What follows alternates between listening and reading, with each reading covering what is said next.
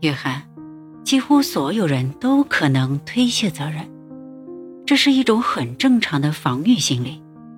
这种现象太常见了，但它确实危害巨大。要解除人们这种防御心理，最佳的办法就是倾听。领导者最大的挑战就是营造出一个轻松的环境，让别人开诚布公地表达自己的观点。领导者还可以用一些类似于“请再多说一点你的想法”或是“我真的很想听听你的观点”这之类的话语来鼓励他们说出自己的观点。拥有权力的人是聆听者，而不是陈述者。这恰恰和一般人的想法相反。难以相信吧？实际上，你的倾听方式决定着陈述者的语调、画风以及内容。可以想象，面对一个面露敌意且肢体显露侵略性的人，与面对一个。全神贯注倾听的人，你表达的方式肯定截然相反。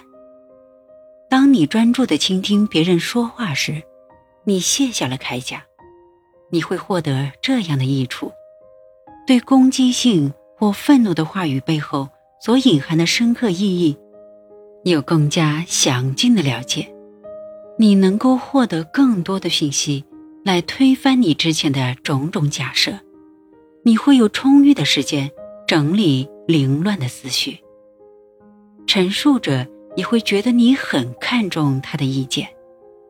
最重要的是，当你专注的倾听完他的陈述后，他也会更加乐意倾听你说话。真正的倾听不会产生任何防备，即使是你不喜欢这个话题，你也不能立刻做出回答。而是要倾听、了解，专注的倾听不是技巧，而是态度。滑雪者在遇上难以逾越的障碍的每一秒钟，都在全力思考如何脱险，而不是去分神思考等会儿见到同伴们说些什么。同样的，一个真正积极倾听者。会将百分之百的注意力贡献给讲述者，他绝对不会想到什么就随意打断他人。这样的话，你能够敞开心胸的进行一段有意义、有效果的谈话。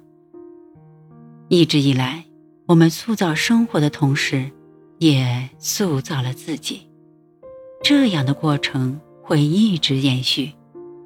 我们最终会对自己的选择负责，正如目的指引着你的方向。拒绝推诿责难，将让你更好的走在这条实现目标的大道上。爱你的父亲。